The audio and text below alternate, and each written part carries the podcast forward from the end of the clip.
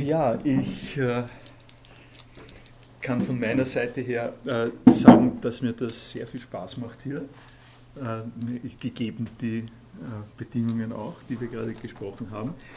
Und als äh, ein Beispiel weise ich darauf hin, äh, was da vergangene Woche passiert ist. Bei den letzten Änderungen können Sie es ja abchecken.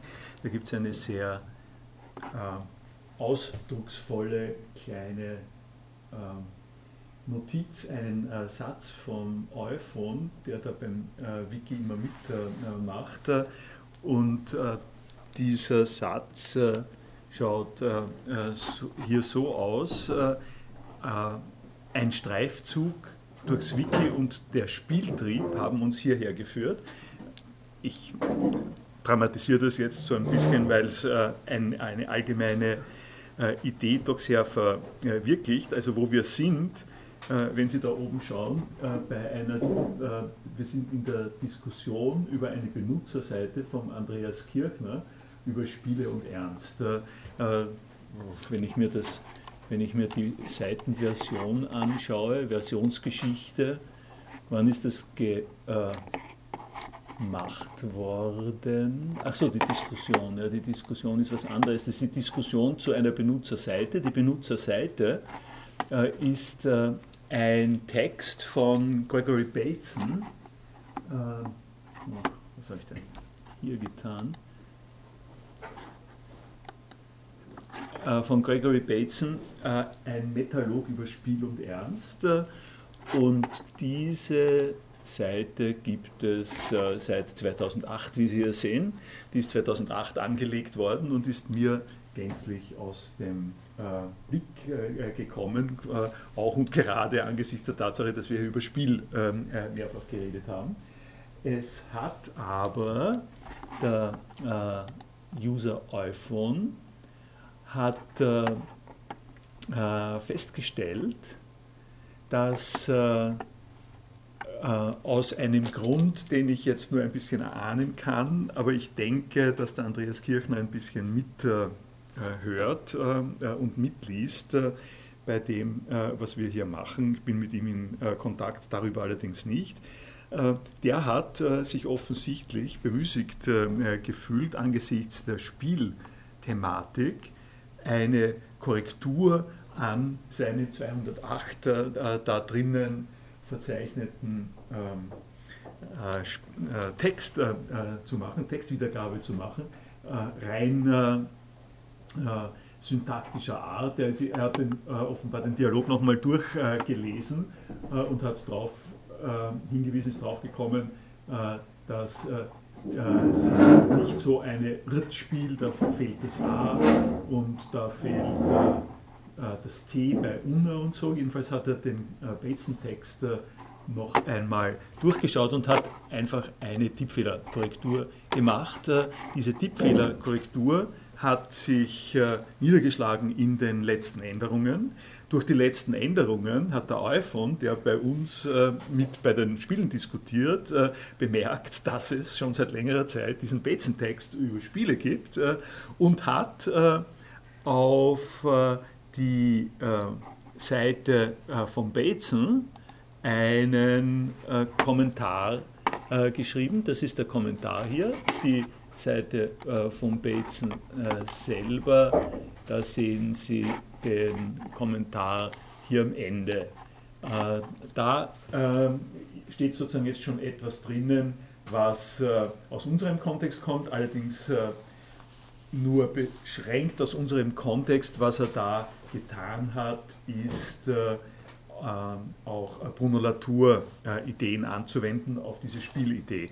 Auf diese Intervention vom äh, äh, iPhone hat nun der Andreas Kirchner äh, zu seiner Bezenseite einen äh, Kommentar äh, geschrieben und äh, das, das ist das, was ich gerade gezeigt habe. nein, das ist das hier, nämlich einen Kommentar nicht auf die Seite selber, sondern auf die Diskussionsseite äh, über Spiel und Ernst zu dieser äh, Textvorgabe. Und darauf wiederum hat der iPhone einen sehr langen äh, Kommentar geschrieben, von dem ich zugeben muss, dass ich äh, ihn, der ist noch nicht so alt, der ist von gestern, ich bin einfach nicht dazu gekommen, äh, den sachgemäß noch zu äh, bearbeiten. Das kommt äh, ein bisschen später. Äh, ein wesentlicher Punkt, den er da behandelt, ist das Verhältnis der Truman Show, ähm, die ich kurz erwähnt habe hier auch, glaube ich, als eine Neuerfindung des Höhlengleichnisses. Ähm, und er vergleicht die Truman Show mit einem anderen Film, nämlich diesem Ad TV, da werden wir uns noch ein äh, bisschen damit beschäftigen in weiterer Folge, heute aber nicht. Das Ganze hat da noch, noch, dadurch noch eine extra äh, Witznote fast, äh, dass äh, zur selben Zeit äh, die ähm, ähm, das folgende ganz unabhängig äh, Ereignis stattgefunden hat, nämlich ein äh, ähm, Studierender hat äh, eine, äh, äh, na, gehen, wir, gehen wir vielleicht mal äh, äh, dorthin, das sieht man hier besser. Ein Studierender hat eine ganze Reihe von äh, Texten aus dem Jahre, das muss eigentlich auch irgendwie 2008 gewesen sein, schaue ich jetzt nicht so, also jedenfalls. Äh, 09 steht da. 09 steht, 09. steht irgendwo 9. Ja, ist nun 9, richtig, ja, genau. Äh, also aus dem zwei, Jahre 2009, in dem es eine Ringvorlesung äh, zur Einführung ins Studium gegeben hat. Das war noch ein anderer äh, Bachelorstudienplan. Äh, und in dieser Ringvorlesung hat es äh, Diskussionsgruppen gegeben. In diesen Diskussionsgruppen wurde dieses Wiki verwendet und ein äh, Studierender, ähm, äh, nehme an, ist ein Studierender, der sich äh, den äh, aussagekräftigen Namen Anisia Phlegmatismus oder sowas ähnliches gegeben hat, äh, hat äh, ähm, vermutlich seine eigenen und wahrscheinlich nicht nur seine eigenen Beiträge in dieser Studiengruppe gelöscht, wozu er ein gutes Recht hat, muss ich sagen. Ich habe ja am Anfang der Vorlesung auch davon gesprochen, dass wir vor fünf Jahren äh, noch ein bisschen ein anderes Verhältnis äh, zu äh, in der Öffentlichkeit herumliegenden Spuren unseres Denkweges äh, äh, gehabt haben. In jedem Fall hat er das äh, gelöscht von einer ganzen Arbeitsgruppe, was da jeweils an Protokollen drinnen ist.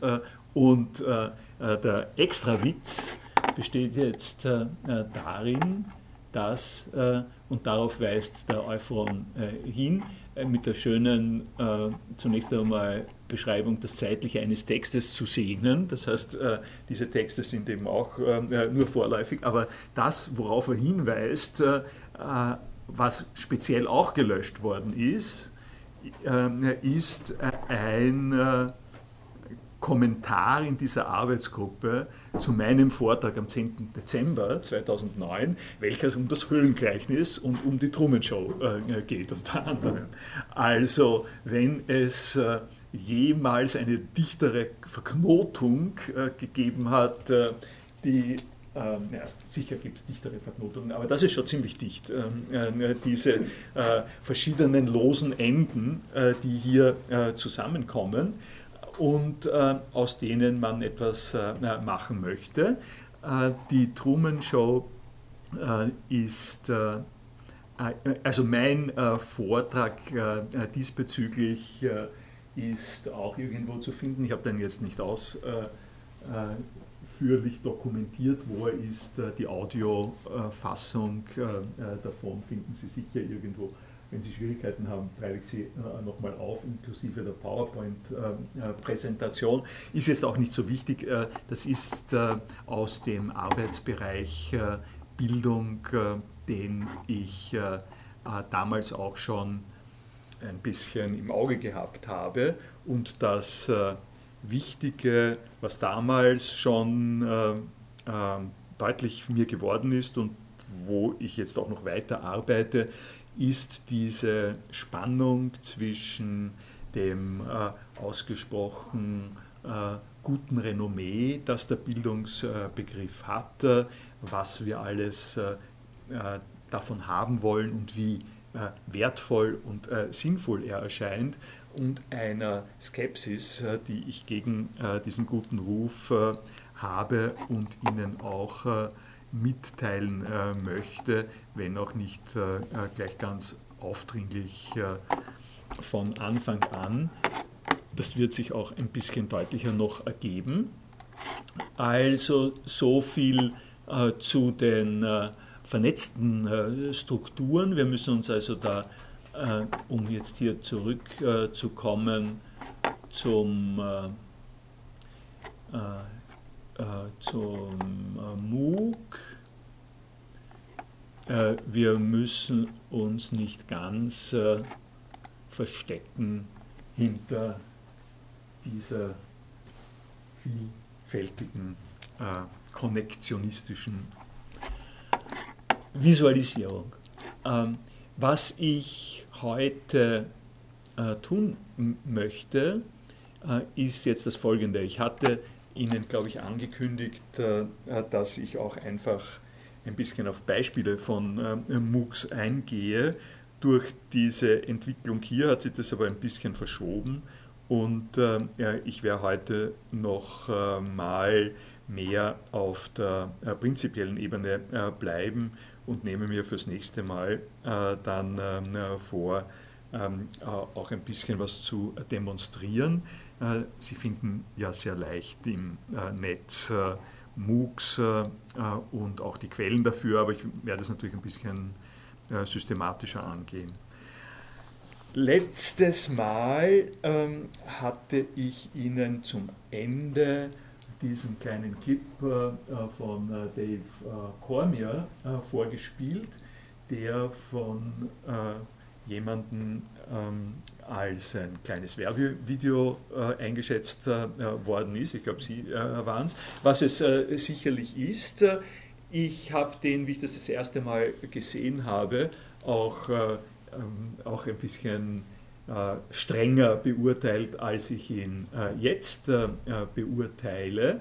Er ist zweifellos, äh, sagen wir mal, sehr publikumswirksam äh, gemacht, aber ich bin mittlerweile der Auffassung, dass man sozusagen nicht mit der ganzen Schwere des begrifflichen Instrumentariums an das herangehen äh, sollte, äh, was da passiert. Und der Grund dafür ist der, da komme ich dann nochmal ein bisschen äh, zu sprechen, äh, letztes Mal schon angesprochen, der Grund ist, dafür ist der, dass die Entstehung äh, der ganzen MOOC-Idee eine äh, sehr freiheits- und selbstbestimmungsorientierte Geschichte ist. Es geht um eine Bewegung äh, raus aus den Lernplattformen äh, eigentlich äh, ganz wesentlich. Äh, diese Rahmen und Raster, äh, die man äh, selbst in den Open Source Vorstellungen von Moodle zum Beispiel hat, in denen Hierarchieverhältnisse sich niederlegen, die man äh, äh, doch auch als bedenklich sehen kann. Ich lasse Ihnen äh, kurz Revue passieren, die zwei Punkte, die ich genannt habe, wo wir da schon äh, draufgekommen sind. Das eine äh, war sehr, sehr äh, drastisch von Pavel Curtis, die Geschichte des Lambda-Mus und die Idee, ähm, wie es den Wizards äh, da geht, äh, das äh, sehr eindeutige Verhältnis einer Person, die über die Ressourcen äh, verfügt, also den einen Schalter drehen kann oder nicht drehen kann, dann ist der ganze Zauber fort. Äh, und wenn äh, der nicht gut gelaunt ist, wenn ihn irgendjemand stört oder sonst etwas, dann hat die ganze wunderbare soziale ähm, Umgebung, die da geschaffen worden ist, ein Ende. Das war das eine. Und das zweite habe ich Ihnen kurz äh, gezeigt, äh, wie in einer Lernplattform die, ähm, äh, die Zugangsrechte äh, herrschen. Also äh, eine, äh, eine, Rollen, eine, eine rollenorientierte ein rollenorientiertes Berechtigungssystem, ähm, sagt man dazu. Das heißt, Sie können die verschiedensten Rollen für Anonym, Gast, Studierende, Tutor, fortgeschrittene Studenten können Sie Rollen definieren und nach diesen Rollen bestimmt sich, welche ähm, Aktionen gesetzt werden können. Das ist in einer klassisch äh, gedachten Erziehung äh, natürlich durchaus äh, verständlich. Äh, das hängt äh, damit zusammen, dass äh, eine ähm, Anhäufung von Leuten in einem Chat, wie es im Encore ähm, Freiraum zum Beispiel gewesen ist, äh, ohne eine Differenzierung, wer redet jetzt, wer darf reden, äh, wer äh, darf dieses und jenes machen, sehr rasch ein bisschen außer Kontrolle gerät so ähnlich wie, stellen Sie sich vor, jetzt alle hier gleichzeitig reden. Und die Besonderheit im Chat, das habe ich Ihnen ja auch vor Augen geführt, Besonderheit im Chat ist, dass wenn Sie jetzt alle auf einer äh, Tastatur arbeiten und da gibt es den Bildschirm äh, und es gibt keine Constraints äh, und Sie dann können Sie das tun, was Sie hier nicht tun können, nämlich alle gleichzeitig reden. Und das ist ein schöner Punkt, der, der auf eine zentrale Geschichte hinweist, um die es mir in der Vorlesung auch ständig geht. Wenn Sie so einen klassischen Erziehungs- und Bildungsgedanken haben, äh, der eingeführt und äh, entwickelt ist äh, in einer Welt, realer Personen, die sich äh, äh, in einen Vorlesungssaal begeben, in einer größeren oder kleineren Menge, die dann rausgehen, am Gang reden, die allenfalls, wenn es also hochkommt, Zeitung lesen im, im, im, im Hörsaal und weiter nicht auffallen ähm, damit, weil sie da nichts beitragen, dann regelt sich aufgrund der äh, körperlichen Gegebenheiten regelt sich in einer gewissen Weise das äh, Geschehen. Also zum Beispiel, ich stehe da vorne. Ja? Was soll ich tun? Ich könnte mich auch hinten hinstellen, ja, dann würden sie sich umdrehen äh, und, äh, äh würden auf die Art und Weise äh, mich besser verstehen. Da vorne ist die Projektionsfläche. Ja? Ich meine, ich könnte mit einem Beamer kommen, ich könnte es dorthin projizieren. Es ist eher lächerlich. Ja? Wenn Sie sich jetzt äh, äh, vorstellen, die äh, Chancen und Möglichkeiten einer äh, digitalen Umsetzung, äh, die so weit geht, dass es einen, eine virtuelle Lernumgebung gibt, dass es einen Digital Classroom gibt, der dann auch noch vernetzt ist, dann abstrahiert man daraus diese Art von Körperlichkeiten und die ganzen Orientierungen und äh, Hierarchien, die für hier mehr oder weniger selbstverständlich sind, fallen weg. Zu einem nicht unerheblichen Teil fallen sie weg. Und das ist ein ständig anwesender Grund, warum ähm, auch Leute, die das Erziehungssystem befreien wollen von gewissen Constraints, also von den Constraints zum Beispiel, Sie müssen arbeiten und, und können zu diesem Zeitpunkt nicht hier sitzen äh, oder dem Constraint, Sie sitzen, äh, Sie sitzen in äh, äh, was weiß ich, in Tulln äh, und, äh, und haben ein krankes Kind und wollen aber hier doch sozusagen teilnehmen. Diese Constraints, die hier wegfallen, haben einen anregenden und äh, für die äh, äh, sozusagen für die Neuentwicklung, das Neudenken von Erziehungszusammenhängen einen Impulscharakter. Und die Idee des CMOOCs, um diesen bisschen Fachausdruck zu nehmen, der sich eingebürgert hat seit ein, ein zwei Jahren, kleines C, MOOC. Äh, äh, John Daniels äh, zitiert das in dem ähm, Bericht, den ich dann auf, als nächstes gleich beschreiben werde. CMOOC für Connectionist äh, MOOC oder Classical MOOC. Äh, da ist äh, die Idee eben, wir steigen raus äh, aus den äh, Rahmenbedingungen, die das äh, Internet der Pädagogik mittlerweile aufgezwungen hat. Ich sollte, ich sage äh, etwas noch, wir steigen da aus, äh, indem wir nämlich, und das kommt in dem Movie, in diesem kleinen Clip ja sehr schön zum Ausdruck, indem wir uns einfach alles aneignen, was es da gibt, äh, in allen äh, Protokollarten und äh, Aggregatzuständen. Und aus diesem Bereich äh, uns unsere Erziehungsbedürfnisse befriedigen. Das hat es es schon mehrfach gegeben. Ein Punkt, äh, wo ich es das erste Mal äh, so richtig wahrgenommen und praktiziert habe, äh, ist etwas, wovon man heute interessanterweise gar nicht mehr sehr viel hört, nämlich Hypertext. Ne? Hypertext war eine Technologie ähm, der muss ich Ihnen nicht äh, jetzt erzählen, die noch vor dem äh, Web gewesen ist, der vernetzten Textstrukturen mit Links, äh, die eine größere Chance gegeben hat, den linearen Abläufen und den Buchdruckvorgaben zu entkommen. Ich habe eine Sache noch vergessen, vor der man sozusagen auch äh, ein bisschen geflohen ist, was auch äh, ein Punkt ist, der, äh, äh der zum Anlass dieses äh, vernetzten äh, Ge Gebildes geworden ist. Das sind die sogenannten Lernobjekte.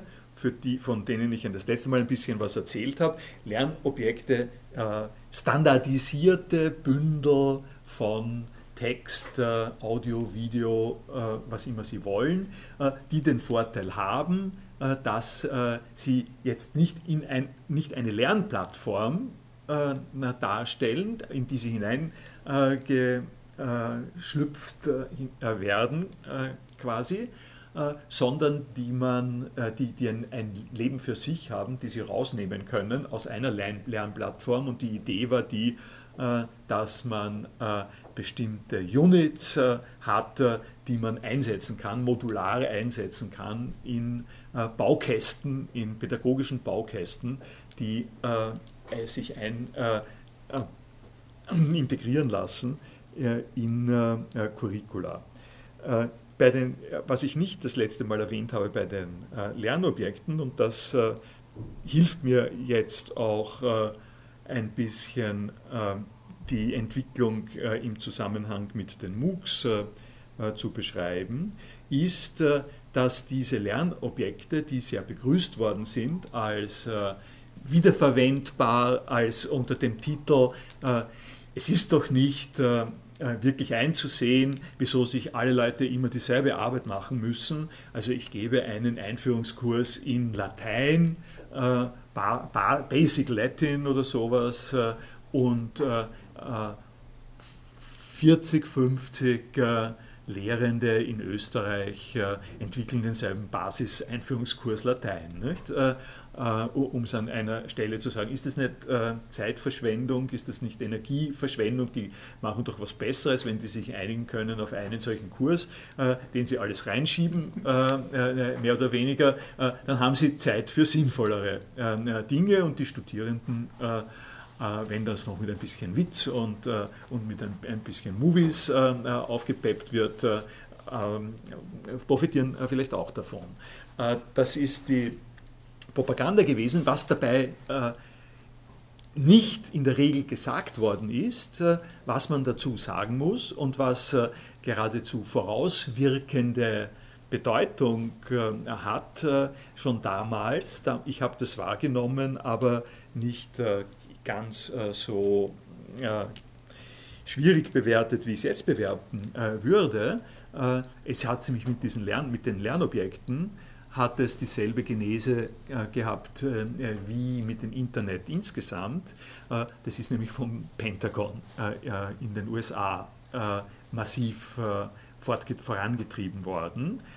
Und der Grund, warum das so war, war der folgende. Das Pentagon ist wahrscheinlich, vermutlich die allergrößte sozusagen Institution auf der ganzen Welt, die massiv viele unterschiedliche Firmen sozusagen aufeinander äh, beziehen muss, die äh, Subkontrakte mit sehr, sehr vielen unterschiedlichen Firmen hat, die alle mit unterschiedlichen Geräten arbeiten und unterschiedlichen Plattformen arbeiten. Und wenn das äh, Pentagon diesen verschiedenen Firmen etwas aufgibt, als das müssen sie jetzt wissen, dann müssten, mussten sie sowas entwickeln, genau sowas, was die hineinstecken können in ihre jeweiligen Betriebsumgebungen, seien das jetzt Flugzeugbauer, seien das Panzerbauer, seien das alle möglichen Ausstattungsgeräte, sei das Logistik, sowas ähnliches. Das heißt, es war eine Erfordernis äh, der Logistik äh, des größten Militärapparats der Welt, äh, auf diese Art und Weise standardisierte Lernbündel, Lernobjekte zu haben. Der mir drängt sich irgendwie die Frage auf, ob das wirklich als, als Lernobjekt vergleichbar ist mit dem, worüber wir bisher gesprochen haben, in, universitären Zusammenhängen. Das ist ja quasi eine, eine Informationsvermittlung. Ich zeige Ihnen, äh, äh ich habe es jetzt nicht, ich habe es jetzt, äh, ich könnte es Ihnen jetzt heraussuchen und so, aber es ist ein guter Hinweis, ich zeige Ihnen das nächste Mal, wie ein Lernobjekt ausschaut. Äh, äh was, was das ist. Also ich habe selbst, ich habe experimentiert mit Lernobjekten. Ja? Also die, äh, das schaut schon, das ist schon anders. Äh, es ist so, äh, ich habe Ihnen kurz die äh, Lernplattform Ilias gezeigt. Diese Lernplattform Ilias gestattet es mir, sehr reichhaltige, unterschiedliche Kurse zu machen, die funktionieren mit drei verschiedenen Panels. Da kann ich Bilder und Audios und Videos und Text und so weiter sozusagen schön selber zusammenstellen. Und diese Lernplattform hat zum Beispiel die Funktion, dass ich das einfach speichere als Lernobjekt. Äh, äh, das kann, ich Ihnen dann sozusagen zeigen. Und das führt dazu, dass eine andere Lernplattform, geht, sind allerdings andere Lernplattformen dann, eine andere Lernplattform, äh, die die entsprechenden ähm, Infrastrukturvoraussetzungen hat, und das hatten die Lernplattformen dann schon, die einfach reinnehmen kann. Also das, sind, das müssen nicht einfach nur technische Spezifikationen sein äh, und Gebrauchsanweisungen, äh, wie setze ich eine Handgranate zusammen oder sowas ähnliches, äh, sondern das kann durchaus, äh, da, das kann zum Beispiel durchaus die Vorlesung über äh, Quines ähm, äh, Quines äh, äh, in, in, die, in Determining of Translation auch sein. Ja? Das Problem ist allerdings, und ich habe nicht umsonst den Latein-Basiseinführungskurs äh, genommen oder Logik. Ne? Äh, in der Philosophie wäre natürlich Logik das Entsprechende. Ja? Das Problem ist, äh, wenn schon, es ist, es ist schon überraschend und immer wieder staunenswert, äh, wie viele Logikeinführungen es gibt, äh, wo man doch meinen würde, äh, dass die mehr oder weniger dasselbe, also Aussagenlogik und Prädikatenlogik erster Stufe, da ist nicht viel Originalität zu holen. Ja? Äh, und äh, äh, dennoch gibt es einen derartigen Haufen ähm, von solchen Einführungen. Und es sind nicht einfach nur die Bücher. Ja? Man könnte sagen, dass äh, dass ein Grund dafür, warum es so viele Logikeinführungen gibt, darin besteht, äh, dass sie das einfach gut verkauft. Äh, jeder, der eine Logikeinführung gibt und ein kleines Buch dazu schreibt, kann für die nächsten fünf Jahre, wenn das alle Studierenden durchmachen müssen, Massenvorlesungen oder so, kann er in jedem Jahr 200 Bücher verkaufen. Das ist, ist auch schon was.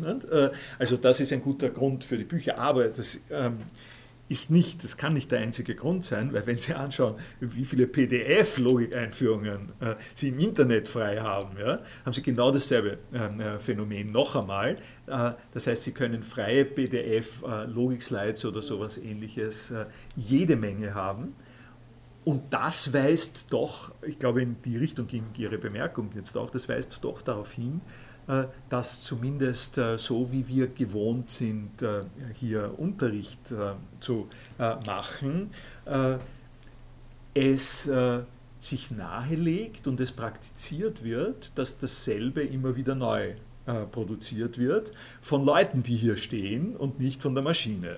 Äh, und, ähm, äh, und Bildung und Datenbanken ist äh, natürlich genau ein, äh, ein Thema, äh, das darauf kommt. Und wenn Sie jetzt sagen, das, was wir hier machen, das Hin- und Her springen, das ist also sicherlich nicht mechanisierbar, ja, aber die Idee, es, ist ja, es ist ja witzig und wahrscheinlich nicht uncharakteristisch, dass genau dieses Herumspringen, das wir uns da leisten, auf der Basis von Maschinen äh, stattfindet äh, und äh, äh, gar nicht anders könnte. Ja? Ich kann ja nicht, was ich Ihnen am Anfang dieser Stunde gezeigt habe, ja? Äh, Link 1, Link 2 gemacht 2008, 2009, 2014, vor einer Woche oder so. Wie, wie soll Ihnen das äh, Ihnen visuell machen? Ich, kann nicht mit den, ich könnte hier sozusagen mit Zetteln herumfummeln. Ja? ich, könnt, ich müsste das in eine in, in eine lineare Narration bringen. Was ich, was ich hier tue, das ist ja auch sehr interessant, nicht? Äh, ich versuche immer in einer Vorlesung eine, doch eine, einen Gedankengang, eine Geschichte zu erzählen, ein paar Schritte äh, gedanklich weiter äh, sozusagen zu machen. Ja? Und diese Schritte werden aber kontrastiert dadurch, dass, äh, dass ich an mehreren Stellen immer wieder zugreife, woanders. Das heißt, die Vielfalt und die Einfalt kommen an der Stelle interessant zusammen. Ich, hatte, eigentlich, ich hatte eigentlich daran gedacht, ähm, dass sozusagen die Intention, mit der in der Industrie ein Lernobjekt ähm, verteilt und eingesetzt wird und die Intention, mit der das in einem Bildungszusammenhang gemacht wird, eine völlig unterschiedliche ist. Also alle Lernobjekte, die ich aus der Industrie kenne, äh, erfüllen einfach nur die Funktion, dass man sagen kann, wir haben es euch gesagt. So und wenn ihr was anderes macht, seid selber schuld. Also das hat vielmehr eine vertragliche Komponente ja, ja, äh, und eine. Disziplinierungskomponente. Äh, und genauso ist das also auch gemacht. Es geht vor allem darum, dass man bestätigt, dass man sich das jetzt eine Stunde lang angehört hat oder, oder 20 Minuten. Kriegt man ein Zertifikat? Genau, dann kriegt man ein Zertifikat.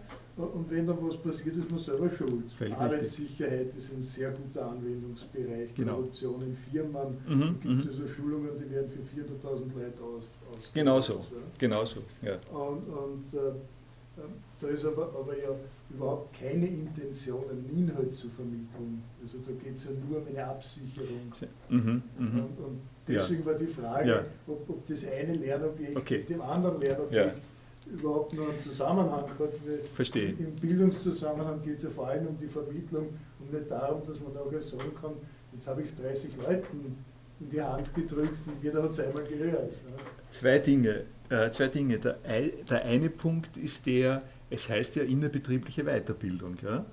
Äh, und, äh, und sie kriegen allenfalls auch Bildungsurlaub. Äh, das ist wahrscheinlich im Gesetz sogar vorgeschrieben. Also der Terminus Bildung ja, ist an der Stelle äh, zumindest in Verwendung. Ich gebe Ihnen ja ganz recht, äh, dass das ganz anders ausschaut, wenn man es im Einzelnen an, anschaut. aber die, so, sozusagen das, was ich im Auge habe, ist eigentlich genau das, was Sie beschreiben. Die Frage, kann man dann noch vom selben reden? kann man da noch vom selben Phänomen sprechen? Und ich möchte allerdings nicht äh, die Sache so drastisch äh, trennen, äh, weil ich dann, weil ich auch einen einen gewissen lebendigen äh, Konnex äh, verliere, der da sein könnte. Das, was Sie vorher gesagt haben, äh, Einleitung bei der Vorlesung, in der, in der Medienwissenschaft, nicht Medienwissenschaft, Publizistik, nicht? Publizistik und Medienwissenschaft. Und Kommunikationswissenschaft. Äh, Kommunikationswissenschaft, äh, wo äh, in einer Massenvorlesung 200, 300 Leute im Hörsaal sitzen. Da schaut das schon ein bisschen anders aus. Das ist an der Uni. Das gibt sich als universitätstertiäre Ausbildung, nicht innerbetrieblich. Und was er beschrieben hat, ist aber, da steht der dort vorne und erzählt irgendwas und äh, wenn man dann eine Frage stellen will, dann hört er das gar nicht. Und selbst wenn er es hören würde, würde es wahrscheinlich von ihm klassifiziert werden, als das ist jetzt zu speziell oder so. In einem ähnlichen Sinn wie, in einem ähnlichen Sinn wie Unsinn, äh, was Sie sich da verdenken, äh, äh, das können wir jetzt nicht. Das machen wir dann, äh, das machen wir vielleicht zu zweit, wenn ich, wenn ich Zeit habe und im Seminar oder sowas ähnliches. In der Öffentlichkeit hat das keinen Platz. Ja? Äh, jetzt habe ich, äh, da bin ich mir sehr bewusst darüber, in der Philosophie schon ein ziemliches Privileg, äh, mit den Inhalten äh, werken zu können äh, und mit ihnen reden zu können darüber. Das, das, das ist ein Begriff von Bildung, der, der sehr dicht ist, nicht? der etwas sehr Attraktives und Dichtes hat.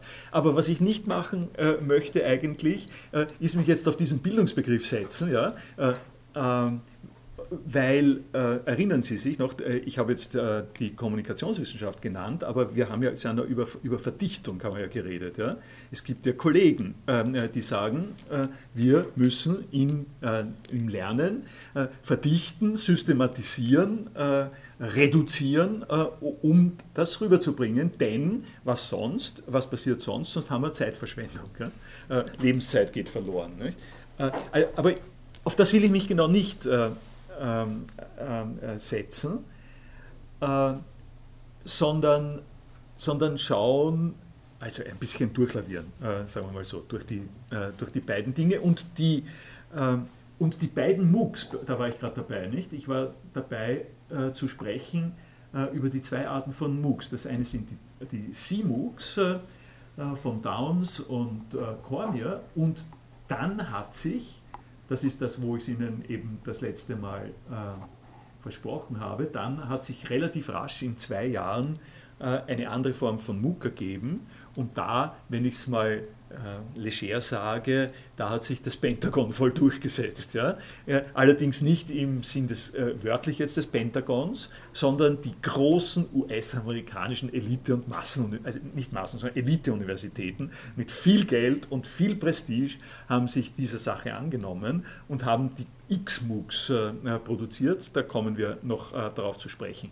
Alles das war jetzt ein bisschen eine äh, Exkursion äh, um äh, zu erklären, äh, warum ich dem Video ein bisschen gewogener bin, weil wie ich das Video, Video, das erste Mal gesehen habe, war ich unter dem Einfluss von äh, den X-MOOCs, äh, also von dem, äh, was Stanford, Coursera, aber vor allem, auf das werde ich auch noch zu sprechen, iTunes, iTunes University, darüber habe ich noch nicht viel gesprochen. iTunes, iTunes University ist ein gigantisches Unternehmen, voll integriert äh, in den äh, Wirtschaftsbetrieb äh, und in voller äh, Ausnutzung von all dem, was eine Universität äh, hergeben kann. Ich sage es Ihnen äh, nur kurz, wenn Sie schon mal neugierig sind und nachschauen wollen. Es gibt das, es gibt, das iTunes Store, das eine bahnbrechende Funktion für die Vermittlung äh, digitaler Inhalte bezahlt äh, übers Netz, äh, über Mobilgeräte, äh, über den Desktop äh, hat, äh, also Movies und Musik hauptsächlich in einem riesigen Ausmaß, was sie dort haben. Und wenn Sie äh, die Gelegenheit haben, vielleicht tun Sie das äh, ja sowieso äh, oder äh, probieren es mal aus, wenn Sie, mal die, wenn Sie die Gelegenheit haben, auf das iTunes äh, Store zu gehen, dann gibt es ganz rechts einen Raster, der heißt iTunes, iTunes U, groß U, iTunes University und da spült sich ab. in verschiedener Weise. Also das ist der, der größte Umschlagplatz für MOOCs in Wirklichkeit. es heißt man diskutiert darüber, ob das äh, MOOC äh, im engeren äh, Sinn sind, aber es sind jedenfalls Massive Open Online Courses, die Sie dort finden und die also einer anderen Logik unterliegen als das, was der Cormier da macht.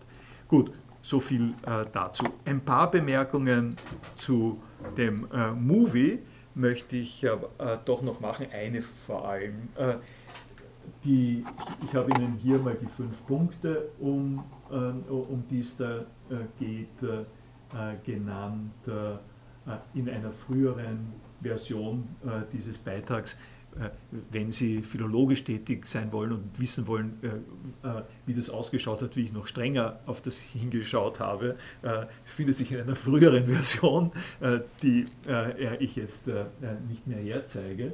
Der eine Punkt, den ich, den ich aber also zumindest andeuten möchte und den ich schon jetzt ein bisschen präludiert habe, äh, den würde ich so äh, äh, beschreiben, den, den würde ich beschreiben als, als die, eine Hebelwirkung, die der Ausdruck Kurs in diesem MOOC ähm, Anagramm, nicht Anagramm, sondern also MOOC-Bezeichnung hat. Kurs, Hebelwirkung äh, kommt, kommt sozusagen äh, daher, das ist ja ein eher jetzt modernes Wort, die, die Leverage. Nicht? Äh, jetzt in den Nachrichten ist es auch nicht. Der Juncker hat eine 15-fache Hebelwirkung für das äh, Programm ähm, der äh, EU-Wirtschaftsinitiative. Äh, und ich glaube, so ähnlich kann man sich vorstellen, dass der Ausdruck Kurs eine Hebelwirkung äh, ganz besonderer Art gewinnt äh, in dem äh, Moment, in dem er in diesen Sprachzusammenhang Multiple Open Online Courses geht. Und zwar warum? Sie haben einen, ein Verständnis vom Kurs, das sich herleitet aus dem schon genannten Lebenszusammenhang einer tertiären äh, Bildungsinstitution, also eine Vorlesung, Vorlesung mit Diskussion äh, und kleinen Übungen oder so kann man Kurs nennen. Äh, das ist sozusagen etabliert. Und wenn Sie das Ding jetzt, diesen Ausdruck im Rahmen von MOOC verwenden, dann kommen drei entscheidende Dinge mit dazu, die ich ja schon jetzt ein bisschen vor Augen geführt habe. das Ding ist im Internet abrufbar, äh, weltweit abrufbar und Teilnehme, Teilnehme, Teilnahmemöglichkeiten weltweit äh, und die äh, ganze Inhaltsvielfalt äh, des Netzes äh, kommt in die Sache rein. Äh, und die Frage ist, was passiert mit dem Ausdruck Kurs? in dem Moment, in dem das da plötzlich alles dazukommt. Wir haben in einem anderen Zusammenhang schon eine ähnliche Hebelwirkung äh, diskutiert im Zusammenhang mit E-Mail. Post. Stellen Sie sich vor, Sie haben einen Brief und jetzt haben Sie einen elektronischen Brief. Das ist die ähnliche Hebelwirkung. Da passieren plötzlich Dinge, äh, die überhaupt für einen Brief äh, vorher nicht äh, denkbar waren und dennoch sagt man Brief. Genau so ist es mit, mit einem Kurs. Der Kurs hat Möglichkeiten und Schwierigkeiten, die es äh, nicht äh, in dem Sinn äh, gegeben hat. Und das ist mein Kommentar zu dem, erinnern Sie sich, wie, wie der Cormier, Cormier anfängt auf eine rührende Art und Weise. What is a MOOC? A MOOC is a course. Und ich habe ein bisschen Zeit gebraucht, bis ich draufgekommen bin, was da passiert. Äh, äh, und das ist auch ein Kommentar zu dem Werbevideo, wie, äh, wie der Werbeeffekt läuft. Es wird mit einem Begriff gearbeitet, der bekannt ist, weil sonst gibt es die Aufmerksamkeit nicht. Man muss das verbinden können mit einer Sache, die man kennt. Ihr wisst doch, was ein Kurs ist. Natürlich weiß ich, was ein Kurs ist. Ein MOOC ist ein Kurs. Okay, ist ein Kurs. Und was heißt das jetzt? Und dann geht's los. Äh, dann geht's los und dann ist die äh, Besonderheit ist, äh, ist die, äh, dass dieser Werbeeffekt äh, in der Regel natürlich äh, dabei bleibt, es, es, es bleibt dabei, dass man den anfangs genannten vertrauten Sachverhalt, also zum Beispiel die Wäsche wird weiß gewaschen, ja? Äh, die Wäsche wird immer weiß, äh, weiß gewaschen, ähm, aber dann gibt es noch extra, extra, etwas dazu, das ist noch weißer und es ist noch weicher und es riecht noch gut und so fort. Ja? Es wird also in der Werbung werden einfach zusätzliche Charakteristika genannt, die diesem bekannten Objekt eine besondere zusätzliche Attraktivität verleihen. Ja?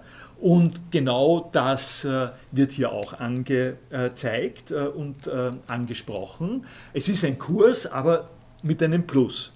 Und die Besonderheit ist, ist jetzt die, dass man, wenn man, wenn man jetzt ein bisschen weiter geht und fragt, okay, was kommt da jetzt alles dazu zum Kurs, doch relativ bald zu der Frage kommt, aha, und das nennt man noch Kurs. Äh, also so ähnlich wie Sie gesagt haben, äh, Lernobjekte, äh, wie sie in der Wirtschaft verwendet werden und Lernobjekte in der Philosophie oder so, das ist eigentlich nicht vergleichbar. Ja? Da, kann man, da kann man nicht sagen. Und ich habe mich dann an der Stelle gewehrt äh, dagegen und habe gesagt, okay, da hätte ich, würde ich meine Aufgabe darin sehen, äh, noch eine Verbindung zu halten äh, zwischen den beiden äh, aus strategischen, äh, politischen Gründen oder sowas ähnliches. Äh, und dasselbe Problem tritt hier auch auf. wie, wie sehr kann ich an dem Assoziationsspektrum eines Kurses festhalten, wenn das Ganze 24 Stunden weltweit äh, äh, mit dem sämtlichen In äh, äh Inhalt des Internets äh, ähm, äh, vor sich geht. bleibt da, wird da der, der, Ausdruck Kurs nicht gänzlich aufgeblasen, sozusagen, so dass das eigentlich nichts mehr bedeutet. Ja, es ist eine reine, also für mich zumindest, es ist eine, eine reine Kommunikationsstrategie, dass ich eben sage, ähm, ich habe eben schon einen bekannten Begriff mit äh, bekannten Assoziationen äh, und es ist nicht, nichts komplett Neues. Also, genau.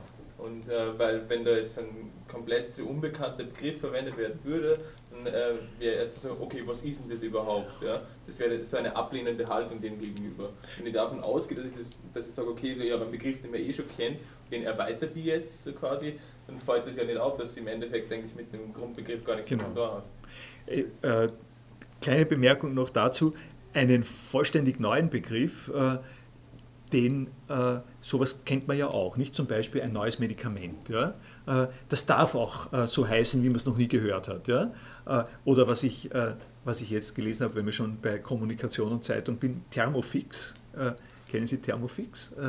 Thermofix ist ein Gerät, ungefähr so, so groß, kostet 1000 Euro wird äh, so wie Tupperware verkauft äh, und verkauft sich in wahnsinnigen Mengen, 400.000 Exemplare im vergangenen Jahr und besteht, ist ein Küchengerät.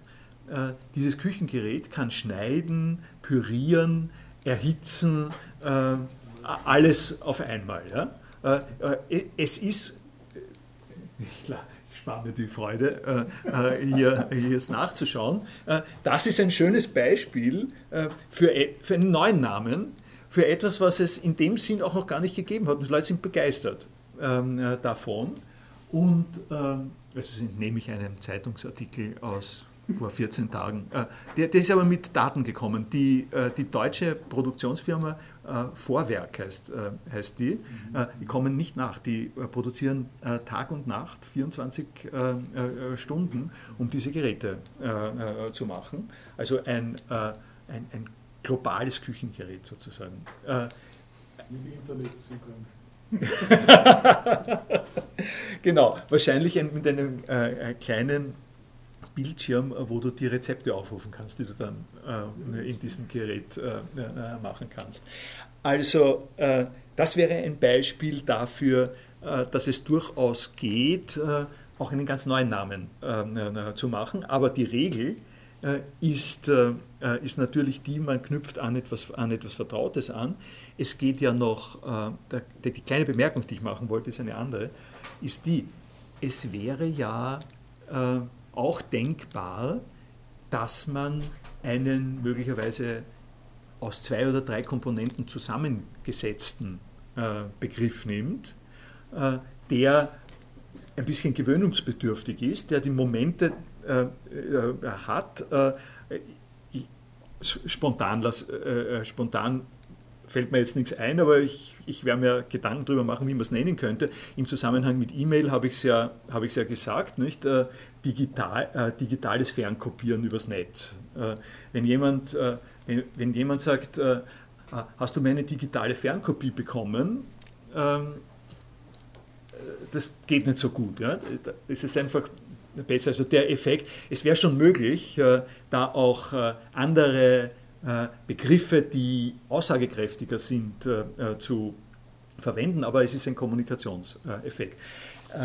Wie, wie tief die Dimensionen sind, in die man sich reinlässt in dieser MOOC-Geschichte, habe ich Ihnen nur durch Stichworte an der Stelle ähm, sozusagen in Erinnerung gerufen.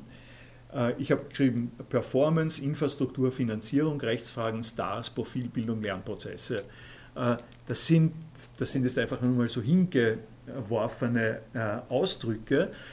Wenn man da ein bisschen drüber nachdenkt, sieht man aber, in wie unvergleichliche Dimensionen man mit Kursen kommt. Mit Kursen, die in der beschriebenen Art und Weise MOOC-artig sind. Also das erste ist mal eine Performance-Frage. Äh, Performance und Infrastruktur hängen an der Stelle äh, zusammen. Wenn Sie sowas machen wollen, dann brauchen Sie eine kräftige Maschine. Ja? Sie brauchen eine kräftige Maschine und eine gute, eine gute Internetleitung. Sie, denn heutzutage muss man sich klar machen, das war früher eben auch nicht so, Heutzutage sind sie in dem Moment, in dem sie sowas anbieten, auf derselben Ebene wie Facebook oder Amazon. Äh, stellen sich vor, Sie wollen attraktive Lerninhalte für die Welt äh, äh produzieren und äh, äh es tröpfelt. Äh, die Lerninhalte tröpfeln sozusagen langsam, langsam rein. ich habe eine, die kleine Anekdote äh, gönne ich mir jetzt. Ganz am Anfang äh, von meiner Begeisterung für Lernplattformen und so weiter habe ich viel herumerzählt und hatte Ilias, eine frühe Version von Ilias und habe die auf meinem Server dort äh, äh im äh, Institut stehen gehabt. Das hat alles gut funktioniert und ich habe der Psychologie einer, einer Kollegin aus der Psychologie davon erzählt. Die Kollegin aus der Psychologie, die hatte bisher gearbeitet mit mit äh, Microsoft äh, äh, Communities äh, in Alberta, weil die hat es gerade gegeben, die hat sozusagen ihre Wiener Gruppe bei Microsoft eingeschrieben, äh, weil das damals die Angebote äh, waren. Und ich habe gesagt, das brauchst du doch nicht, du kannst ja bei mir in diese Lernplattform, kannst du es doch machen. Ja?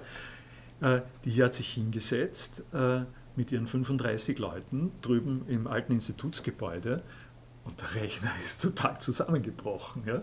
weil äh, von der Idee her ist es äh, natürlich wunderschön, dass das im Internet verbunden war ähm, äh, und, und, selbstbestimmt und man kann alle ähm, Dinge treiben, die man treiben kann, aber der Rechner hat das einfach nicht hergegeben. Äh, und mittlerweile äh, sind wir alle äh, in dem Eindruck, es, ist ja, es, es war ja noch vor zehn, zwölf Jahren unvorstellbar, mit welcher Rapidität äh, und Störungsfreiheit äh, äh, die großen Internetangebote permanent verfügbar sind, die niemals ausfallen, 24-7, eine Ausfallsrate von, was weiß ich, zwei Minuten im Jahr haben vielleicht. Und, und man ist in einer Umgebung, in der man nach dem gemessen wird. Das führt dazu, äh, das ist einer der Gründe im Zusammenhang mit dem MOOCs, nicht, wie sich das äh, entwickelt. In dem Moment, in dem du im Internet das ernst nimmst, äh, kommst du in einen sehr wichtigen Zwiespalt. Der eine Teil des Zwiespalts ist, dass, dass man das Internet betrachten kann, sehen wir dann gleich weiter unten, als etwas Befreiendes, dass die Sachen jetzt zur Verfügung stehen. Der zweite Teil des äh, Zwiespalts äh, ist, äh, dass in dem Moment, in dem du in diesem schönen Internet äh, äh, dich aufhältst, äh, du gleich auf bist mit Angeboten, die du niemals wirst matchen können und niemals derartig aufbauen kannst, wenn du nicht sehr viel Geld hast. Da sind wir gleich bei der nächsten, ne, bei der Finanzierung, bei der Finanzierungsfrage. und das ist natürlich ein ganz wichtiger Faktor dafür, wieso sich nun plötzlich äh, die gerade vorher so schön dargestellte Vernetzungsstruktur äh, im Hintergrund unglaublich hierarchisiert äh, und nur mehr ganz wenige Anbieter zulässt. Ne? Also der Netzwerkeffekt, der darin besteht, dass bekannt ist es bei den Telefonleitungen, je mehr sie auch oder bei, bei Mobilleitungen, nicht? je mehr Leute bei einem Provider sind, desto äh, mehr haben sie davon, weil sie in dem Netz mehr äh, äh, Leute erreichen können und das führt dazu, dass es Agglomerationen und Monopolbildungen gibt in diesem Zusammenhang, so wie Google oder, oder Facebook oder Amazon. Sie, es, ist ja, es, es ist ja jetzt immer deutlicher, wird immer deutlicher, wie diese äh, Monopolbildungen aufgrund äh, dieser Dynamik äh, verlaufen. und die, ja, das war das eine, das zweite habe ich jetzt vergessen, was ich dazu sagen wollte. Das, das sind die ersten drei Punkte. Das ist aber nicht alles. Es wird noch bedeutender und noch weitläufiger. Die Frage der, der juridischen Klärung äh, ist äh, eine, die es mit dem nochmal gar nicht zusammenhängt. Äh, wir haben, wenn Sie zum Beispiel diese Bateson-Geschichte nehmen, ne, den Bateson gibt es bei Surkamp. Ich nehme an, der Andreas Kirchner hat das gescannt aus, aus Surkamp und halt dann auf Text umgesetzt das ist im Prinzip ein Copyright-Text, äh, der hier nicht äh, drinstehen dürfte. Wir können das, äh, wir leisten uns das ganz einfach mal, da ist, also ich leiste es mir, solange mir nicht, mich nicht irgendjemand ins Gefängnis bringt dafür, unter dem Hinweis, dass das ein Erziehungszusammenhang ist. Aber das, und, und das geht in einem Kurs, selbst also in einem äh, internetgestützten Kurs, äh, wie den, den wir hier haben, geht das gerade noch. Ja, äh, an bestimmten, also bei den Büchern, bei den Büchern bin ich ja selber schon äh, vorsichtig und verschlüssele sie, ja, äh, wenn es ganze Bücher sind äh, im Vergleich zu Ausschnitten. Aber also das, das lässt sich dann wirklich vertreten. Ja, das, das lässt sich vertreten, denn das ist kann man sagen, das Äquivalent dazu, äh, dass Sie hier für den Privatgebrauch äh, eine Kopie haben äh, von dem Buch, das ich halt zur Verfügung habe. Aber das geht nicht. Diese Argumentation geht mit Sicherheit nicht, wenn du eine von diesen großen Firmen bist. Und, und, und ich komme auf das noch zurück. Schauen Sie sich einmal die Benutzungsbedingungen von iTunes University an, was Apple im Zusammenhang mit Intellectual Property vorschreibt, dass geschehen muss äh, für Lerninhalte. Da muss absolut alles, was in einem solchen Kurs drinnen ist, äh, muss explizit und schriftlich abgeklärt werden mit der Person, die, die, die diese Rechte hat. Also sie tun, sie tun sich da relativ gut, äh, wenn sie eine Vorlesung halten, das, Echo auf, das zeitgenössische Echo auf Kant. Ja? Äh, das zeitgenössische Echo auf Kant, das wird sie wenig in Schwierigkeiten bringen, äh, weil diese Sachen gibt es alle nicht mehr in Copyright. Aber schon eine Kant-Geschichte, eine respektable heutige Kant-Geschichte, äh, kommt in große Schwierigkeiten, wenn Sie sowas machen, wenn Sie sich nicht einen eigenen Rechtsbeistand zulegen, der in jedem einzelnen Fall die Sachen da klärt. Also das ist eine Sache, die äh, in Kursen, äh, das, das, wollte ich jetzt äh, damit jetzt auch sozusagen andeuten, in gewöhnlichen Kursen tritt dieses Problem nicht auf. Das ist eine Sache in ganzer Breite. Der nächste Punkt, der mit der Kommunikation zu tun hat, die an der Stelle eine Rolle spielt, es gibt einen unglaublichen, nicht dagewesenen äh, Star-Effekt, genau durch die Monopolisierung. Äh, da, äh, gibt, äh, da gibt es plötzlich die Möglichkeit, auf der breitesten Ebene zu vergleichen, was jemand in einem ähm, Vorlesungszusammenhang zum Beispiel sagt. Also was höre ich mir denn in, in Wien eine Vorlesung über Sozialphilosophie an, wenn der Habermas eine Vorlesung äh, gehalten hat und ich mir den Habermas anhören kann. Nicht? Das stimmt zuerst nicht, aber von, von der Idee her. Aber, aber zum Beispiel im Zusammenhang mit Gerechtigkeit, von wegen Sozialphilosophie, nicht? da ist es ein wirkliches Faktum. Da gibt es einfach einen Kurs, der ist millionenmal abgerufen von Sandel, ein Typ aus, ich glaube, ich weiß nicht, wo er ist, ist, ist ein glaube, ist, ist er in Harvard oder so. Also jeden, äh, zeige ich Ihnen dann noch. Also das, wird, das ist einfach der, äh, der einfache große Kurs über Gerechtigkeit. Ja?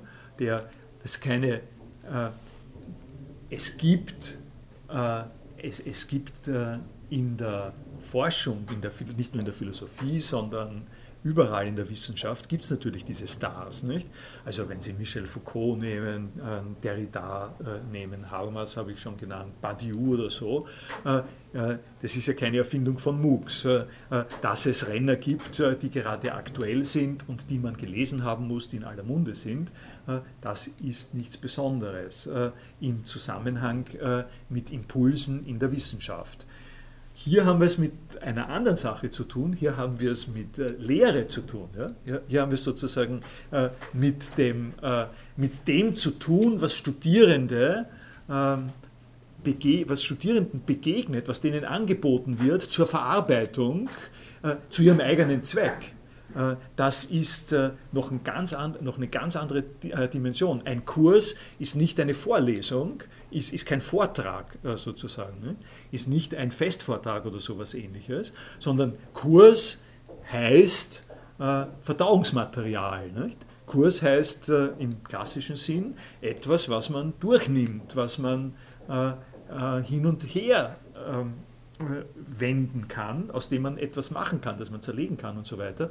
Äh, an dieser Stelle äh, hat das Eintreten der Star-Situation äh, einen besonderen Zweck. Das ist ja dann eigentlich eine komplette, ein Globalisierungseffekt der, Bildung, oder? Dass sage, ähm, jetzt wird ein, ähm, in Amerika an der University of Chicago oder so wird das unterrichtet und dort ist ein sehr berühmter Professor und dann hören wir nur den an, aber der hat ja überhaupt nicht diesen äh, sozialen Kontext äh, wie auf Österreich bezogen zum Beispiel, dass ich sage, okay, ich habe gewisse Problemstellungen und kann die direkt anwenden oder kann zumindest den Anreiz ja. geben, da, darüber nachzudenken, sondern das ist einfach nur, ähm, jeder schaut sich die Vorlesung an, die jemand, weiß nicht wie viele tausende Kilometer entfernt an äh, heute. Das ist ja das ist so. Das ist eine komplett andere Bildung dann eigentlich. Das ist so, um es äh, äh, an einem Beispiel zu verdeutlichen. Ich unterliege dem ja auch. Äh, es gibt äh, eine, äh, eine, eine, eine Firma in den USA, äh, die schon bevor es diese MOOCs gegeben hat, sowohl Audio als auch Video, solche Kurse auf DVDs, also zuerst auf CDs, dann auf DVDs produziert. Teaching Company heißt das. Äh, und ein, ein Punkt äh, zum Beispiel, äh, das sind natürlich ausgesuchte Best Practice Leute, die jeweils in ihrer Universität schon einen Preis für Hochschullehre bekommen haben. Das würde, würde ich auch machen, wenn ich so eine Firma habe, ja, mit den entsprechenden ähm, Zertifikaten sozusagen. Okay, und ich höre mir, ich hör mir zum Beispiel den Vortrag, äh, die Vortragsserie, das ist eine ganze Serie über, äh, über Naturrecht an. Ja? Das ist ein Jesuit äh, mit einer ausgesprochen angenehmen Sprache und gute Beispiele und so, und der spricht über Naturrecht. 15, 15 Sitzungen lang. Und dann äh, spricht er, äh, um deutlich zu machen, äh, wo, wo man sozusagen ansetzt bei Naturrecht, spricht er natürlich über die äh, Diskriminierung der Schwarzen äh, in den USA, ja? über Sklaverei. Ähm, und äh, nehme ich ganz einfach. Ähm, weil man, so globalisiert bin ich auch, dass ich ungefähr weiß, okay, Sklaverei und das, äh, die Position gegen die Sklaverei hat was mit Naturrecht zu tun und so. Ja? Aber um auf Ihren Hinweis äh, äh zu antworten, über die Slowenen wird er sicher nichts äh, sagen. Nicht? Und über die Tschuschen ähm, und, und so fort. Ja? Und, und zum Stichwort Globalisierung der Bildung ist an der Stelle genau zu sagen, dass äh, die ähm, äh, dass wenn das eine Verarbeitung äh, von äh, Angeboten, von Impulsen, von äh, Mitteilungen von Seiten der Lehrenden äh, ist, ja, dann stellt sich doch sehr die Frage, mit Hilfe von welchen mitgebrachten Kenntnissen und Eigenschaften wird das verarbeitet. Und äh, und in dem Moment, in dem die viel äh, gelobte äh, Vielfalt des Internets, zum Beispiel hauptsächlich in Englisch und aus englischer Sichtweise, aus dem ganzen englischen Sprachraum sozusagen herkommt, ist die, ist, die Aneignung und die Weiterverarbeitung dessen, wo, um welche Impulse es da geht, äh, natürlich ganz stark in eine, eine Richtung gedrängt. Ne? Ja. Aber ein, bisschen ist das ja auch noch ein, ein zusätzlicher Hebeleffekt, ähm, so wie der Kurs ja jetzt überhaupt eine andere Dimension kriegt, kriegt halt auch das Datum eine andere Dimension. Ich denke mir, ähm, in, den 60er Jahren sind sicher auch viele nach Paris gefahren, um Sartre zu hören. Weil das halt ein Star war, da hat man sich in die Vorlesung geguckt das war jetzt genau. das wissenschaftliche. Lacan, wer hat alle Lacan? Genau. Lacan? Ja, so ist es. Äh, auch, das ist halt einfacher jetzt, man kann es zu Hause machen. Äh, ja, und es ist äh, ein, es ist sozusagen ein anderer Begriff von Star, auch was Sie eh auch sagen. Ja? Äh, also Stars, Star werden ist an dieser Stelle tatsächlich auch etwas Verändertes. Und zwar, man kann das sehr gut äh, so sehen, dass äh, wenn, wenn sich jetzt, ich kann noch so berühmt sein, ja, äh, wenn irgendein berühmter äh, Typ stellt sich her, wird mit der Kamera aufgenommen äh, und sagt etwas. dann, also der Badiou zum Beispiel ist es, ist es so ein Beispiel, der ist jetzt Alain Badiou, französischer der letzte große lebende, noch lebende äh, äh, französische Philosoph, der, äh, von dem auch sehr, sehr viele Sachen äh, am Netz sind. Wenn Sie auf YouTube äh, gehen, massenhaft Badiou-Videos, alle in dem sind, dass da irgendwo Kamera steht, die das aufnimmt, was man hier auch machen könnte. Ja? Ich habe das im experimentellen Zustand, hat es eine Zeit gegeben eben auch so 2010 oder sowas, da habe ich die Vorlesungen gestreamt, ja, einfach auch um zu schauen, ob es funktioniert. Äh, es ist vergleichsweise nicht äh, äh, so besonders äh, äh, vielversprechend, aber was ich sagen will ist, obwohl es das alles gibt, macht das nicht den Star aus, sondern äh, Star wird man vor allem auch, weil man ein Team hat, das das Ganze entsprechend aufarbeitet. Äh, der braucht, äh, der, der ist ein bekannter äh, Sozialphilosoph. Das war er schon immer. Der weiß, was er sagt und sagt was Gutes. Ja?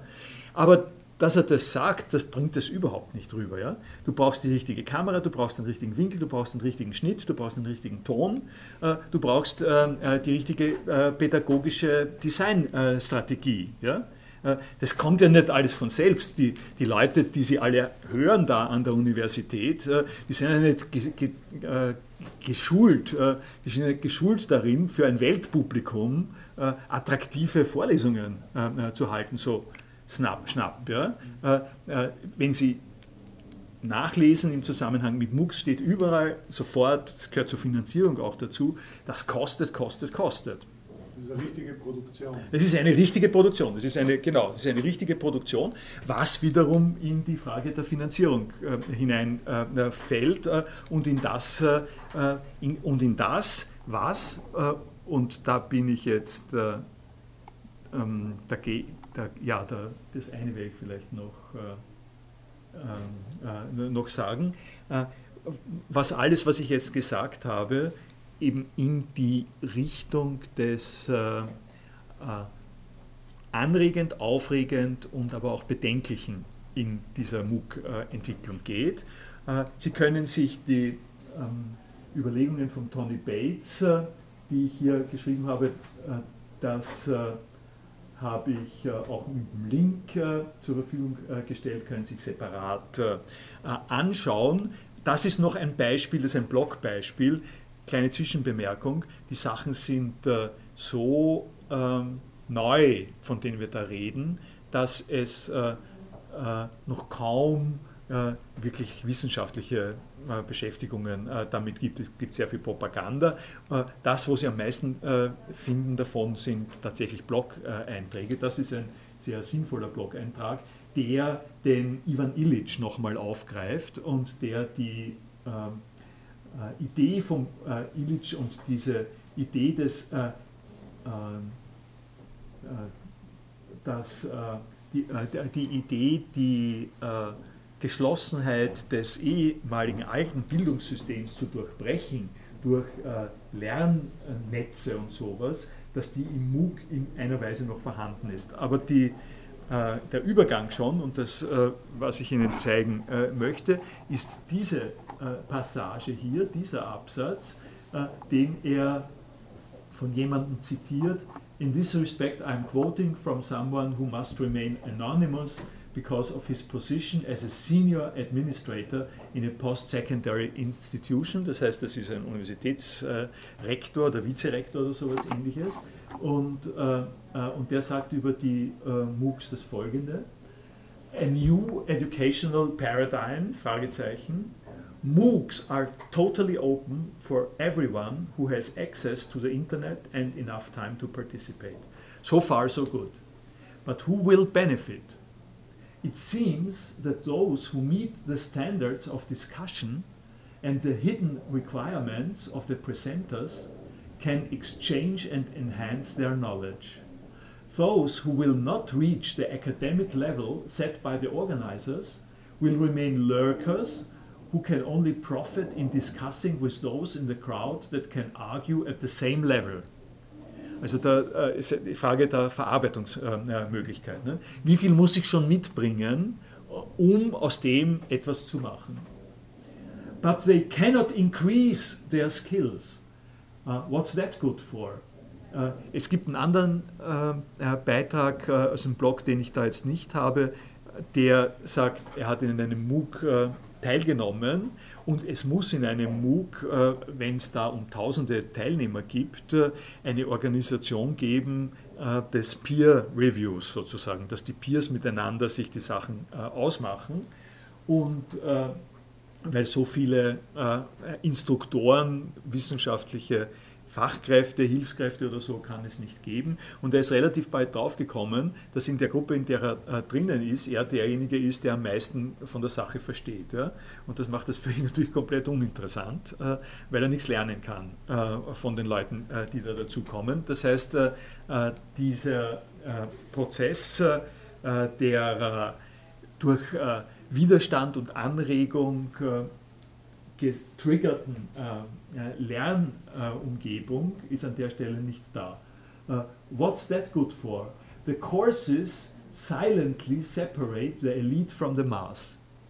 Und zwar, man muss jetzt dazu sagen, uh, und das noch unter dem Anschein, dass es diesen Unterschied gar nicht gibt, weil jeder kann den Sendel äh, sehen. Äh, es ist jetzt nicht mehr so, äh, Imagine, das steht in der Teaching äh, Company, in dem Werbeslogan der Teaching Company.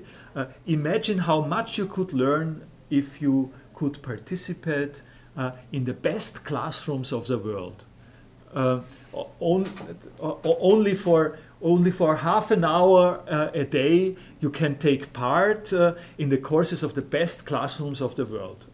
Es ist ja zugänglich.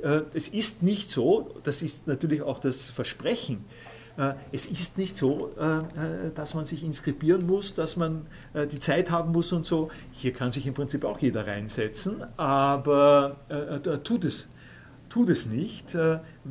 aufgrund der Tradition, physischen Gegebenheiten oder sowas ähnliches. Äh, und das, und was, was hier versprochen äh, wird, ist Gleichheit. Du kannst es jetzt machen, aber diese versprochene Gleichheit äh, hat als die Kehrseite diesen verstärkten Segregationseffekt, nämlich den Leuten, die Leute, die sagen können, sie haben es ja jetzt auch, und noch gar nicht einmal sehen, dass sie nicht davon profitieren, dass sie das auch haben. Und die, die etwas damit machen können. Um, It looks like democracy, but is quite the opposite of real teaching. Also, uh, er, sagt dann, er sagt dann unten, I think this comment is unduly harsh. Uh, kann man überlegen. Es gibt uh, das eine Beispiel, habe ich das genannt das letzte Mal, weiß ich nicht, das der äh, John Daniel, äh, Daniel sagt das, glaube ich, äh, die, ein, ein ausgesprochen anspruchsvoller Computerkurs, den das MIT frei zur Verfügung gestellt hat, mit tausenden, tausenden Teilnehmern und auch einer, einer sehr anspruchsvollen Abschlussprüfung, äh, wo es nicht viele Leute geschafft haben, ein bisschen über 100 oder sowas ähnliches. Und unter den 100 war ein 15-jähriger mongolischer Student, äh, der die besten Noten überhaupt bekommen hat. Äh, also man soll nicht hochnäsig sein. Ja? Es gibt die Leute, also das ist nicht ganz richtig, ja? es gibt die Leute, die aus dem was machen können, aber der hätte wahrscheinlich auch woanders geschafft. Ne? Also mir, mir kommt ein bisschen vor, als könnte man diesen Vorwurf jeder Universität machen, ganz wurscht, wie sie organisiert ist. Ähm, dass grundsätzlich ja nicht jeder, der anfängt, äh, äh natürlich. Wird. Also äh, es ist de facto so gewesen im alten System. Ich habe jetzt die Zahlen der letzten, des jetzigen Bachelorstudiums kann ich nicht mehr sagen, aber äh, bis vor der Einführung äh, der Studieneingangsphase ähm, und auch noch, die hat sich auch wiederum geändert, aber die, äh, also die zweite Studieneingangsphase dann, also sagen wir seit drei Jahren, habe drei Jahren habe ich es nicht mehr verfolgt, aber bis vor drei Jahren äh, war es so, dass äh, im ersten Semester ein Drittel der Leute weggeblieben ist, ganz einfach weggeblieben ist. Bei den Kursen, die äh, 2009, da habe ich einen von diesen Kursen gehalten, ja, da hatten wir eine äh, eine Maximalbeschränkung auf 45 und ich habe es bei den anderen auch gesehen und es bricht ganz einfach äh, ein Drittel äh, der Leute und mehr als ein Drittel der Leute bricht einfach weg. Also es ist bei der Universität ganz genauso. Und da kann man aber noch sagen, hat, also die Universität hat, ein, hat sozusagen Zeiten und äh, Gebräuche und Verpflichtungen und, äh, äh, und Kontrollmechanismen, die hier wegfallen. Also wo, man, wo man sagen könnte, wenn es die Kontrolle ist, wenn es das zum Beispiel weil das auch gesagt worden ist am Anfang, weil es zum, Beispiel, weil es zum Beispiel die straffe und einseitige Ausrichtung eines Curriculums ist, das an der Uni gemacht werden muss, äh, damit man äh, die äh, jeweilige Abschlussprüfung kriegen kann.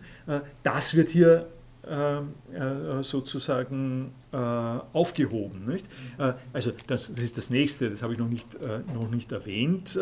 Da kommen wir dann auch gleich des Weiteren dazu.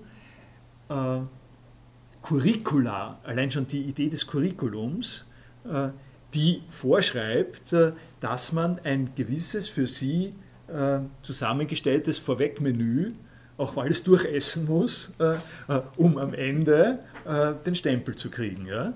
Äh, das gehört ja so ähnlich wie die äh, Lernplattformen auch zu dem Punkt, der hier aufgeweicht wird, von wegen Kurs. Ja? Ein Kurs im Universitätsbereich ist ein Kurs im Rahmen eines Curriculums.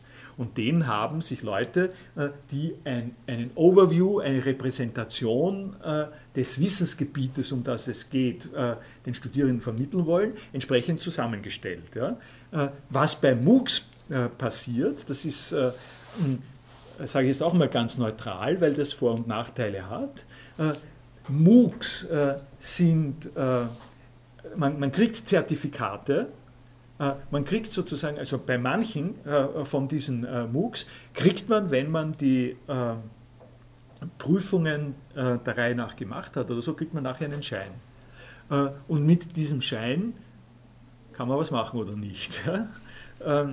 Kommt drauf an. Was an der Stelle neu und, und eine wirkliche Herausforderung ist, ist die Frage, solche Units, äh, Units des Wissens, die man auch äh, bestätigt bekommt, als da ist auch Arbeit dahinter. Äh, nebenbei ist es so, dass äh, solche MOOCs äh, sich hin und wieder, also nicht, nicht selten, dadurch finanzieren, dass sie zwar frei angeboten werden, aber für die Bestätigung zahlst du dann. Ja? Äh, dass, hm, das, das folgt dem Open Source einem gewissen Open Source Prinzip. Nicht? Das, es kann gut, also nicht dem äh, ursprünglichen Open Source Prinzip, nicht dem GNU Open Source Prinzip, äh, in dem alles frei, frei bleiben muss, äh, sondern dem, äh, äh, so dem äh, frei zur Verfügung gestellt werden Prinzip, das eine Köderfunktion hat. Nicht? Du kriegst das gratis und irgendwann kommst du drauf, die äh, 25 äh, Zitate, die du automatisch gratis verarbeiten kannst, sind ein bisschen wenig, weil du brauchst in Wirklichkeit 120 äh, Zitate und 120 Zitate verarbeiten kannst du nur mit der Premium-Version. Premium äh, ähm, äh, so, äh, so ein ähnliches Problem stellt sich da auch. Aber, aber weitergehend noch und im Hinblick auf die Gepflogenheiten des Lernbetriebs ist es so, welche Bereiche sind äh, mit solchen Kursen abdeckbar und sinnvoll. Also im IT-Bereich ist es, äh, ist es so, es gibt den Microsoft Certified Engineer, der, äh, das ist ein von Microsoft festgelegter Kurs, Kursinhalt, das kann man sicher mit Lernobjekten so machen. Und wenn man so einen Microsoft Certified Engineer hat, das ist was wert. Damit kann man zu einer Firma gehen und kann sagen, äh, ich, ich bin kein Magister oder sonst was, aber ich habe diesen, äh, diesen Kurs gemacht, das ist umsetzbar, das ist direkt beruflich umsetzbar. Ähm, das, äh, äh, äh um eine andere Sache zu sagen, es gibt einen Kurs, das äh, ist nicht direkt ein Universitätslehrgang. Es ist ein Lehrgang, es ist kein Studium, es ist kein Regelstudium. Äh, ein Lehrgang äh, äh, des Österreichischen Instituts für Geschichts, Geschichtswissenschaften. Ein hoch renommierter Lehrgang, in dem lernen Sie mittelalterliche Urkunden zu lesen, ähm, Latein zu übersetzen, ähm, all die Details, die Sie als Archivar und Museumskurator oder sowas brauchen. Äh, wenn Sie den äh, Abschluss von diesem Institut haben, können Sie dorthin gehen, können Sie das machen. Äh, also solche Sachen gibt es jetzt schon. Und die Erziehungslandschaft, die, das ist jetzt auch eine Frage natürlich von Bildung auch wieder. Ja? Was wird nachgefragt? Welche Ergebnisse von Ausbildungsprozessen werden nachgefragt?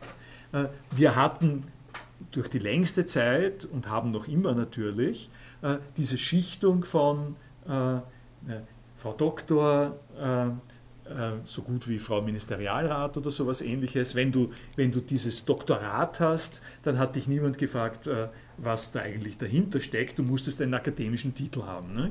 Der in Wirklichkeit in vielen Fällen einfach äh, gestanden ist für soziale Kompetenz ja, und ein gewisses Minimum äh, von Intelligenz und äh, Zielstrebigkeit, aber, aber hauptsächlich, also ich sage, es ist nicht in der Physik und Mathematik, ja, das ist noch was anderes, ich rede jetzt mal eher von Geistes- und Sozialwissenschaften, ist das Zertifikat, dass du über längere Strecken hinweg nicht nicht in Studien, nicht in sozusagen verloren gehst, äh, verloren gehst und versumperst, äh, sondern bestimmte Ausdrucksmöglichkeiten in einer bestimmten Sache hast, äh, eine gewisse Fähigkeit Wissen dir anzueignen und, und damit bist du quasi zertifiziert. das ist, und das, dem hat ja auch die alte Studien, die alte Studienordnung, von denen die Planpunkte noch ein kleiner Überrest sind, hat dem, ist, ja dem auch, hat dem, ist dem auch gerecht geworden in einer Weise.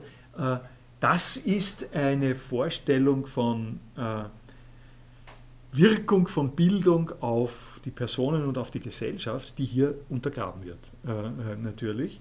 Äh, es ist äh, nicht äh, sehr, äh, also es ist nicht sehr klar, äh, was passiert, um, um halt ein Beispiel zu nennen. Wir haben wir, wir haben einen, äh, einen Lehrstuhl jetzt, eine Professur, der auch Kurse gibt äh, äh über Tierethik. Äh, ob es äh, eine Zukunft sein wird, äh, dass ich mit einem MOOC-zertifizierten Kurs über Tierethik im Tiergarten besser angestellt werde, weiß ich nicht. nicht? naja, aber äh, die, also was ich damit andeuten will, ist, es ist so ähnlich, es ist an dieser Stelle mit den MOOCs eine Entwicklung, die so ähnlich ist äh, wie, im, äh, wie, wie es im Zusammenhang äh, mit, äh, äh, mit digitalem Journalismus auch diskutiert wird, durch die Aggregierung RSS hatte ich kurz äh, hingewiesen, wie das funktioniert. Äh, RSS-Feeds äh, lassen sich natürlich äh, wunder, wunderschön so zusammensammeln, äh, dass es äh, eine, dass es sozusagen maßgeschneidert für deine Interessen ist. Äh, mich interessiert äh, die Wirtschaft nicht, äh, mich interessiert Sport und US-Außenpolitik. Mache ich mir eine Zeitung, die besteht aus Sport und US-Außenpolitik oder aus was immer. Also eine, eine eigene Hülle, die man sich auf diese Art und Weise in Freiheit selber machen kann und die im Gegensatz steht zu dem, was, äh, äh, was im Zusammenhang mit der Universität ein Curriculum ist, in dem sie eine Breite brauchen und im, im äh, Zusammenhang mit Traditionsjournalismus eine Zeitung. Äh, sie haben natürlich äh, Zeitungen mit einem unterschiedlichen äh, Akzent und Sie wissen auch, wo Sie diesen Unter Sie kaufen sich auch die Zeitung eher, wo das drinsteht, womit Sie sich nicht ärgern müssen, ähm, das wohl. Aber die klassischen Zeitungen haben, haben noch alle äh, plus minus äh, diese verschiedenen äh, Sek Sektionen, nicht? Äh, in denen sie einen äh, Welterklärungs- oder eine Abdeckung äh, eines breiteren Spektrums haben, die, was dazu führt, äh, dass man zumindest äh, überblättern muss, dass man die Wirtschaftsseite zumindest überblättern muss und irgendwann äh, und auf diese Weise auf jeden Fall mal erstens draufkommt, dass es Wirtschaft gibt und vielleicht hin und wieder ähm, doch auch hineinschaut. Nicht? in dem, in dem Zusammenhang von RSS, von Blogs zum Beispiel, nicht, ist es so, sie, sie, sie lernen die Gegenseite nicht mehr kennen und im Zusammenhang mit mit MOOCs äh, ist es auch so, es fehlt die, ähm, ähm, äh, die Einbettung solcher Inhalte in größere Zusammenhänge. Ne? Ja? Man kann sagen, es fehlt der, der, potenzielle rote Faden, einfach, der sich durchzieht, der miteinander verknüpft, weil, äh, wie Sie jetzt gerade angesprochen haben, mit Blogs, da ist ja auch so, dass man sie, dass ähm, da potenzielle Gefahr besteht, dass eine gewisse ähm, Blockblase also quasi entsteht, dass sich nur noch in seiner eigenen äh, Ecosphere bewegt, das ist der Begriff, oder Echo Chamber, genau. Echo Chambering, ja. ähm, wo ich sage, okay, ähm, ich habe da jetzt einen Blog, lese den und äh, da unten sind weiterführende Links, die verweisen wieder auf eigene Blogs und man, man hat so quasi äh, einen Kreis, der sich ständig weiterführt so und man verweist sie gegenseitig auf, auf die Blogs und man bewegt sie nur noch in einem kleinen Teil der Realität, der dann aber gefühlt ist er quasi, weil in der Person äh, einen großen Teil der Realität ausmacht. Das ist dann eine realitätsverzerrende Wirkung. So ist es, ja. Ja, so ist, ist es. So. Also, äh, ein, ein, anderes Beispiel, das mir jetzt äh, noch einfällt, aber da höre ich auf damit, ist äh, Gesundheitsdaten. Wenn Sie einen Gesundheitscheck machen und äh, sich nach den Werten, Sie schauen sich jeweils die Werte an, ja, dann kann das gut sein, äh, dass äh, der einzelne Wert äh, im Normalen ist, aber eine Kombination von Werten weist auf etwas hin, was Sie an den Werten selber nicht sehen und ein Problem sein kann. Nicht? Also die, äh, äh, es braucht äh, äh, es, es braucht einen Zusammenhang. Wenn, wenn, Sie, wenn Sie sagen, bestimmte Werte schaue ich mir gar nicht an, äh, die, sind, die Werte, erste Seite Werte sind sowieso alle gut, ja, bestens, ja, äh, dann ist wichtig dabei zu sehen, dass Sie die zweite Seite übersehen haben. Ja. In der zweiten Seite steht vielleicht etwas, was die erste Seite äh, hochproblematisch macht und das würden sie besser zur Kenntnis nehmen äh, im Interesse ihrer Gesundheit ja? Mhm. und äh, so ähnlich. Ja gut, danke für die Beiträge. Äh, ich finde, es wird äh, immer flotter hier.